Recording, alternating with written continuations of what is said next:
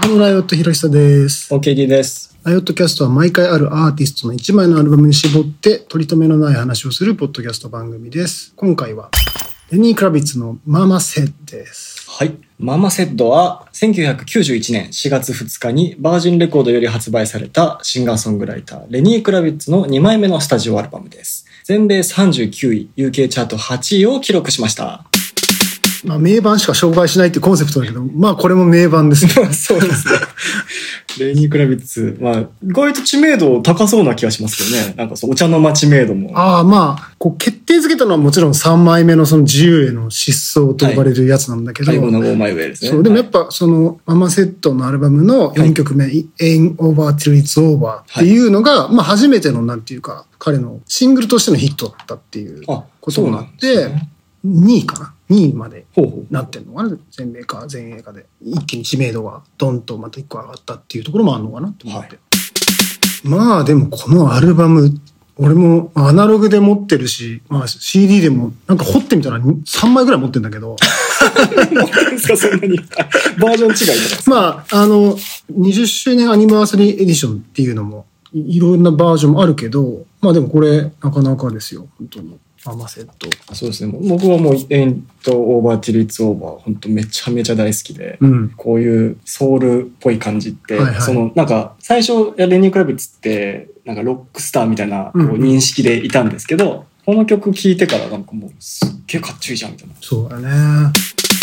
今日、レニーをあ掘ってみたらですね、いやっぱちょっとあの、なんていうか、共通項で言うと前にやった、ノラ・ジョーンズっぽい、なるべくしてなってる人なんだなっていう印象ちょっとあって。はい。まあ、まずお父さんとお母さん、二人ともやっぱそういう芸能の人なんだよね。おお父さんは、まあ、テレビ局のプロデューサーやってて、お母さんは女優。おはそこの一人っ子だったらしくて、もう3歳でキッチンのもの使ってドラムやって、5歳ではもうミュージシャンになるって決意をしてたと。あ。決意って言うんですか、 それ。そうそうそう。なんか、お花屋さんになりたいみたいなことじゃないですか。 まあでもほら、芸能一家だから、もうそれはやれやれみたいな感じだったんじゃないのああ、応援するってことですよね。そうそうそう。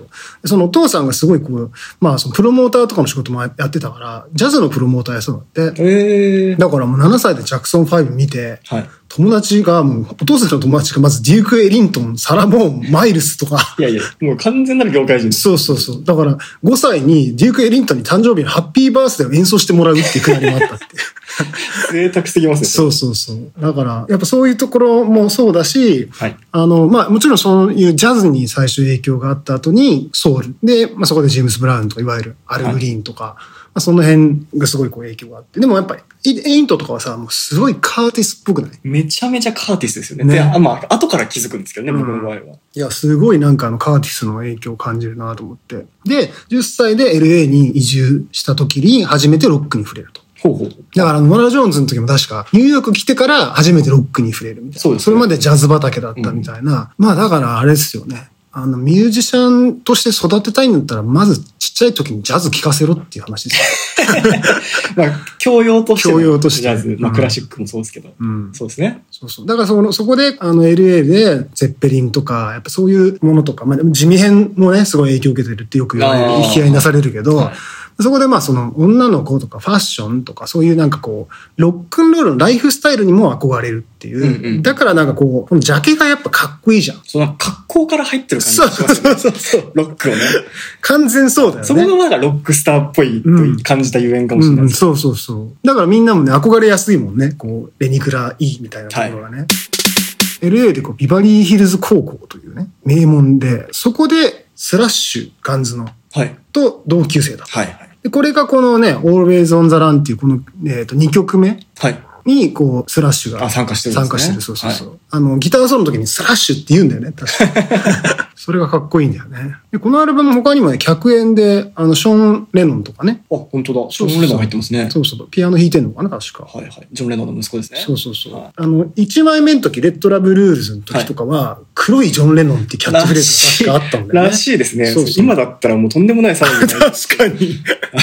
もうそれが許された時代というか。そうねはいでもなんか本本人もコメントで、なんていうか、白い音楽でもないし、黒、黒すぎもしないみたいなはい。ところをすごい最初の頃突っ込まれたって、業界の人に言われてた。ああ、どっちつかずみたいなことですか。そうそうはだからやっぱね、もうお前黒人なんだったらガチガチソウルやれよとか、多分そういう、アメリカってやっぱそういう分かりやすさをすごい求めやすいじゃないい。ああ、まあそうですね。だからそこが多分売り出しにくかったんだろうなってすごい思うんだけど、はい1枚目をなんとまさかの自分でお父さんとかお母さんからお金を借りてあ、あ。はい。そのずっとセッションして作ったらしいんだよね。あもうじゃあなんか自主制作版みたいなのにな んだ。まあ、最初はだからそそうやって作ってってで、まあ、それが売れたって、はいまあ、その最終的にはバーナーエレクトラゲフィンキャピトルバージンってこう、ね、そうそうたるメーカーが手を挙げて最後、はい最終的にバージンから89年かなでデビューっていう、うんななんかもう本当に音楽をやりたくてしょうがなかったしただ自分のやりたいようにやるしかなかった。だからその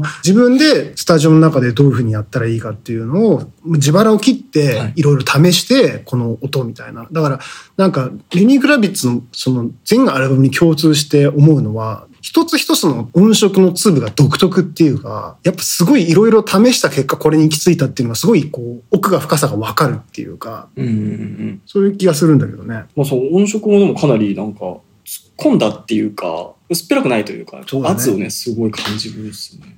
で、こうなんか、確か一万、まあ、ずっと共通してるのかなこの、あの、エンジニアをやってくれている、はいあの、もうおなじみおのなじみ の、このエ、ンジニアコーナー。ヘンリー・ハーシュさんって人がいるんですよ。まあこの人が、まあ、作った、その、ウォーターフロントスタジオっていうのか、確か。はい。そこで、ほぼほぼレニーのやつはでやっていて、まあ、それこそ多分出て出てくるバネッサ・パラディのアルバム、まあ、はい全部そのレニー・グラビスがプロデュースしてるやつとかもそうだし、まあ、あの、出世作というと、実はマドンナの Justify My Love をほうほう。実はレニー・グラムスが書いていて、それ、はいそ1枚目出た次の年かなんかに Justify My Love なんだけど、まあだから多分同時進行でいろいろやったんだろうね。このヘンリーさんがアナログオタクというか、はいヴィンテージ機材オタクだったっはぽくて、この人が結構キーパーソンなんだなっていう感じなんだよね、このレニーに関しては。はい。その音色の統一性みたいなのはやっぱその人のところからそうそうそう。突然やってくる。日本だとあの小林武史さんがそこが大好きで、はあ。もう、あの、あの大ヒットアルバムもそうだし、まあミスチルも確はかいだった気がするんだけど、そのウォーターフロントスタジオにもうとにかく行ってはい撮りたい。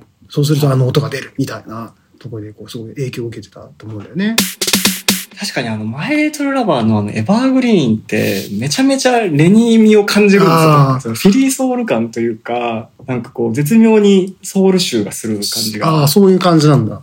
そう、俺その、その時代にこっちにいなかったから、あんまり聞いてないからわかんないんだけ あのどア。ルバムすっげえ好きなんですよ。ああーの、ストリングスの使い方とかも確かに音色とかも言われてみたらめちゃめちゃ似てる気がしますね。僕、小林武史さんにはお会いしたことないんだけど、はい小林武史さんプロデュース案件の女性ボーカルってなんか仕事したことがあって、はい。その時にジャケットのリファレンスがいつもあのババネッサ・パラディの Be My Baby だ ったのにこんな感じがいいっていつも小林さんは言うっていうのを聞いて、なるほど。あ好きなんですそねう、必ず、必ずバネッサ・パラディが出てくるっていう話は聞いあ、じてゃあた。、レニー直結というよりは、こう、バネッサ・パラディ経由。わかんない、もしかしたらそうかもしれなあ、いでね、も実際そうな気がします。うんうんうんはい。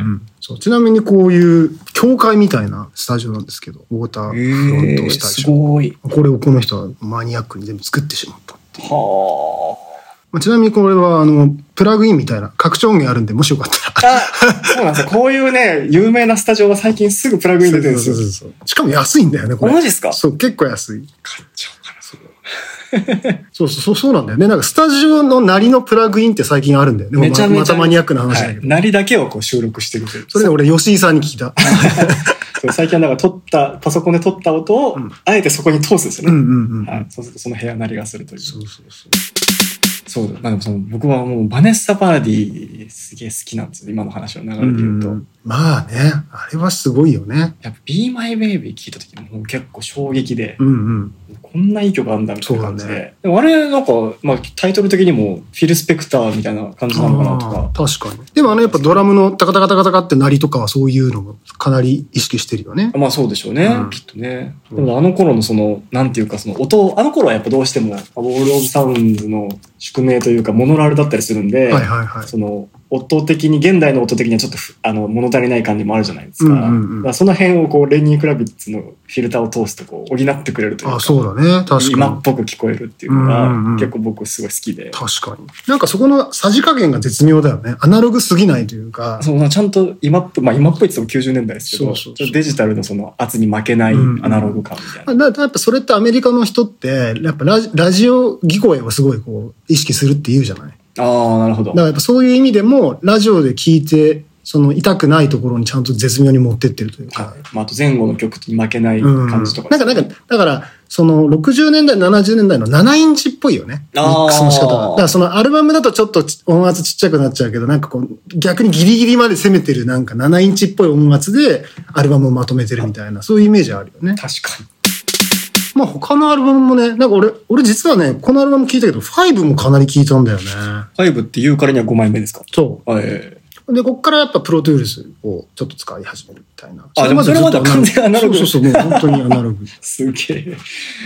90年代、90年代前半。いや、まあ全然別にデジタルの時代ですよね。うん、全然そうだと思う。まあ、プロトゥールズを本格的になったらもうちょっと後だと思うけど。あまあそうですねそうそう。うちはあれですね、うちの親父があの CD 持ってるシリーズで言うと、うんレッドラブルールはうちの,、あの親父の CD ラックにありましたね。あ。あとまあ、どのアルバムも全部いいんだけどね、やっぱしね。あと全然話しかけてさ、あの、まあ、Are You Gonna Go My Way で、はいそうそういえば最近ちょっと一番笑ったのが、はい。あの、近田春夫さんの本いただいたじゃないですか、誕生日に。ああ、はいもうサイン付きのやつですか。サイン付きのやつをで その中に、近田さんが結構いろんな CM 音楽を手掛けている。ああ、やってますね。はい。その中で、あの、黒ラベルの昔、はい。豊悦と、あの、山崎さんが出てた、はい。あの、CM が、ギターリフが、I wanna go my way を逆から全部弾いたらどうなるんだろうっていう。 これちょっとぜひね、皆さん、あの、YouTube にすごい残ってるんで、黒ラベル、トヨエ2とかで検索すると出てくるんだけど、 マジこれ本当面白いかそうら。ですか。ちょっと今一緒じゃなはいい。ですか。っていうねこれはすごいっすこね。れ、これあの、てーてーてーてーてーてーを逆回しにしたらどうなるっていう発想だったらしいっていうこれ、近田さん案件なんですね。そう、近田さん案件なんですよ。えー、すごい。本当コメント欄もなんかもう、近田さんのコメントばっかり。あ、だから最近これみんな読んだんですそう、ね。読んだ、きっとそうそう、読んだから、そそれであそうだったんだってみんなこう、ここにたどこり着こくに、そうそうそうそう。 っていうね。ね。なるほど。そんなこともあったりとか。はいまあ、日本ではだだいぶ汎用性高いというか、いろんなところで使われてますかそらうね。そうそう。こう音楽とまた関係ないんだけど、レニー・クラビッツってやっぱすごいきっと頭がいい人だと思うんだけど、はい。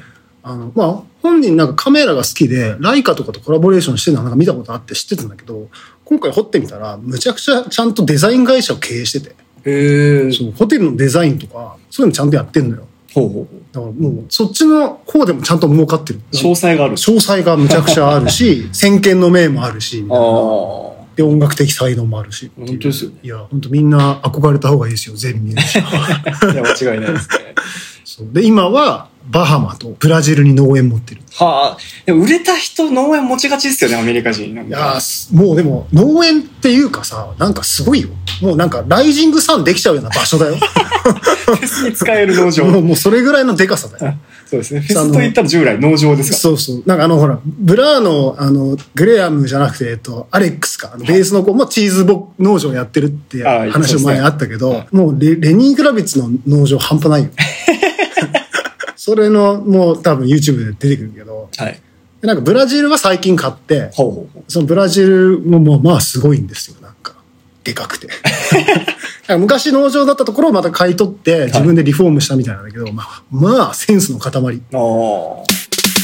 マルチプレイヤーなんマルですねチプレイヤーだってもうもともとほら、1枚目も2枚目もほぼほぼ自分で演奏してるでしょ。そういうことですよね。そう、ドラムも確か。ベースだけその、えっ、と、ヘンリー君がはい。やってるんだけど、ほとんどクレジット見るとマルチプレイヤーなんですよね、確か彼は。 2枚目も多分結構な割合で。 2枚目もそうそうですそう、ねほとんどそう。ベースだけかな。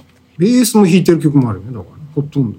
ほう。ホーンが確かあの、なんだっけな。あの、アース・インダント・ハイナーのホーンセクション、フェニックス・ホーンズが、これはやってんのかな。へえ。いい人選ですいよ。や、さちゃん合ってと、ますねちゃんと知ってるよね。で、3枚目、u への疾走ぐらいからは、えっと、他のミュージシャン結構入れるようになってきたのかな。そうですね。なんかドラムの人はあの女の人で固定になっいて。や、あれはね、レコーディングをやってないんだよね、多あ、分。そうなんです。そう。シンディ・ブラックマン。はいはい。ね、シンディ・ブラックマン話もしたいよ ね。まあ、シンディ・ブラックマンで、アイゴナ・ゴーマイ・ウェイのあの PV でむちゃくちゃ有名になったもんね、多分。ああ、そう、ミュージックビデオ出てるんですよね。そうそうそう。今、サンタナの奥さんでした。そうそう。あの、サンタナのライブコンサートの途中でちゃんとプロポーズされる。 まあ、それをやっちゃうサンタナが憎いそうよ、ね。っすね。贅沢というか、なんというか。そうそう。ああ、でもそうか、自分で演奏してるからこその、このシンプルなけどかっこいいドラムみたいなとこあるんですね、やっぱね。うんあそうかもね。なんかあの、日本で言ったらそれこそ達郎さんもそうだし、あの、民生さんとかも、うんうんうん。自分で叩いちゃうじゃないですはいか。はいはい。民生さんとかも結構シンプルで好きなんですよね、ドラム。あーなんかあの、カーリングストーンズって今、はい民生さんがやってるバンドあるじゃない、はいあのうちの4人、3、4人ぐらいみんなドラム叩きたいからあのバンドやってるって話は聞いたことある。なるほど。うん、そうそもそもそうです。あの、あの真心のヨーキングさんもあそうそうそうあのドラム叩きたがりで。そうそうそうそう。あの、ボーカルあるあるでドラム覚えると叩きたがりっていうのすごいあるんだよねそうなんです。あの、一回あの、真心のお二人とあの、民生さんがやってた地球三兄弟あはいっはてやつ、ライブ見に行ったんですけど、基本民生さんとあの、キングさんが代わり番こでドラム叩くっていう そうそう。回でしたね。ジャック・ホワイトとかもね、ドラム、あの、まあ最初はね、ギターだけど、はい。あの、なんだっけ、デッドウェザーかなんかドラム叩いてるもんね。そうそう、やっぱ叩きたがりなんだ はよい。ね。叩きたがり。はい。まあ、レニー・クラビッツの場合はもう完全に様になってますからそね。うそうそう。味とかのレベルじゃないですからね。でもちゃんとほら、ライブの時はもう必ず叩かないで、あのはいフロントマンやるっていう。やっぱそこがまだロックスターそうそう、ロックスターなんですよ。そこで、なんかお茶目なエピソードを一個拾ってきたんですけど、はい。 2015年ストックホルムのライブで、こうギターソロをこうやってたら、はい革パンが破れて、ほう。局部が若干はみ出したんだけど、一応逮逮捕されることはな かった。ポロリ事件。そうそう、向こうだとやっぱそれ公そうで衆すわいせつになりかねないところだけそうど、ですね一応大丈夫だった。はい。揉めた話よく聞きますもんうね、んそれそうそうそう。パツパツすぎる とね。そう、まれ、破れちゃうっていう。でもね、確かにこのストラットの、あれでも革パン履いてるよね。はい、パツパツの革パンを極めるってこそロックスターですそうかだらよね。ね。もうこんこんなですからね。うわーかっちょいい筋肉すげえ。そうい今も確かそんな感じだったし、ね。今おいくつなんですかね50、え ?57。は ?7。だかあ。ら、レッドラブルーズで言うと、まあもう顔のドアップ、まあ、ドロップが様になるのはすごいよねさすがですね。僕、レニー・クラブって最初に初めて聞いたのがベスト版なんですけど、はい。今、ベスト版のウィキペディア見たら、あの、売り上げ、ビートルズのベストに続いて第2位らしいです。ええそうなんだ。はいあの、EMI グループの中かなはいはい。はい。へえ170万枚の記録ってことすごい。まあでもあ、そうね。やっぱベスト版は、シングルがやっぱ突出してるから、このベスト版本当捨て曲ないですよ、うんベストだから当たり前なんですそようだよね。どどのアルバムにも必ず一番一曲はいい曲あるんだよな。そうそうそれこそさっきの5で言ったら「フライアウェイ」ですダからメだね、ギター。でもね最高なんですよねあと、ブラックベルベッティーも好きだな。はこれも、これもすごいいいアルバムだよね。あ、でもこれだとまた自分でやってるね。戻って5はまただから戻ってんだね、そういうところにね。